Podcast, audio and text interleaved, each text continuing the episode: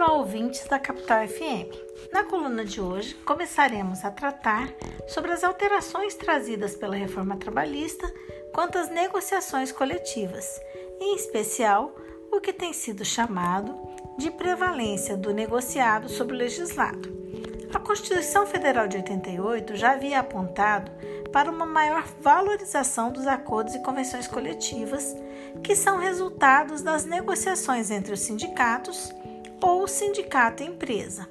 Assim como também já havia permitido que os acordos e convenções coletivas pudessem tratar de temas importantíssimos, como a possibilidade de redução salarial, a compensação de jornada e a alteração de jornada de 6 para 8 horas, no caso dos turnos ininterruptos de revezamento. Entretanto, os tribunais sempre interpretaram tais dispositivos no sentido de que a negociação coletiva não poderia afrontar os direitos considerados indisponíveis dos trabalhadores. Os tribunais exigiam ainda, para validar essas normas coletivas que trouxessem algum retrocesso com relação a direitos dos trabalhadores, que essas tivessem uma contrapartida, ou seja, não poderia ser apenas uma renúncia, e sim uma transação. Se abre mão de algum direito, garantindo outro em troca. Pelo artigo 611 da CLT, trazido pela reforma trabalhista 611-A, as convenções e os acordos coletivos terão agora prevalência sobre a lei quando tratarem sobre alguns temas que o artigo lista e outros que não especificou, pois trouxe a expressão, dentre outros, em seu texto.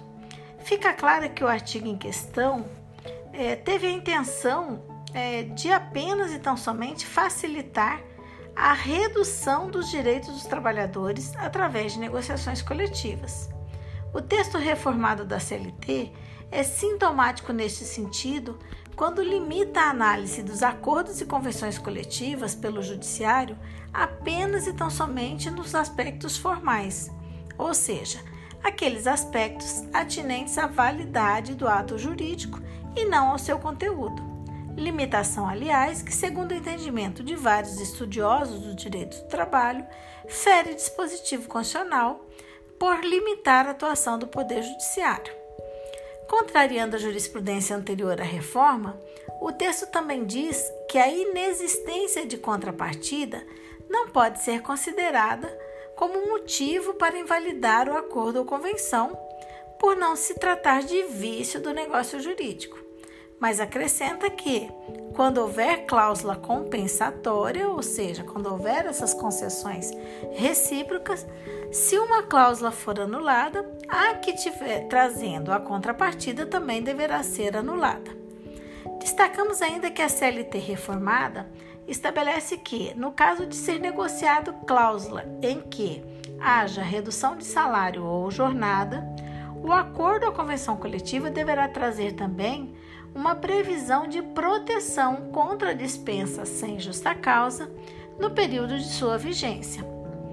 As críticas aos novos dispositivos que tratam do tema são muitas, várias delas apontando possíveis inconstitucionalidades, como já dissemos anteriormente principalmente porque vários assuntos apontados como negociáveis, eles fazem parte de um conjunto de normas consideradas direitos fundamentais do trabalhador, os quais são previstos na Constituição e em tratados internacionais que o Brasil assinou e se comprometeu a respeitar, estando estes acima das leis ordinárias. Portanto, temos um longo caminho ainda a ser percorrido para saber exatamente o que vai prevalecer mais insegurança jurídica no cenário. Por hoje é só, nos despedimos agradecendo pela atenção e até a próxima terça, quando voltaremos com mais esse tema. Esta nota teve participação de Carla Leal e Silvio Teixeira, membros do grupo de pesquisa sobre meio ambiente e trabalho, o GPMAT.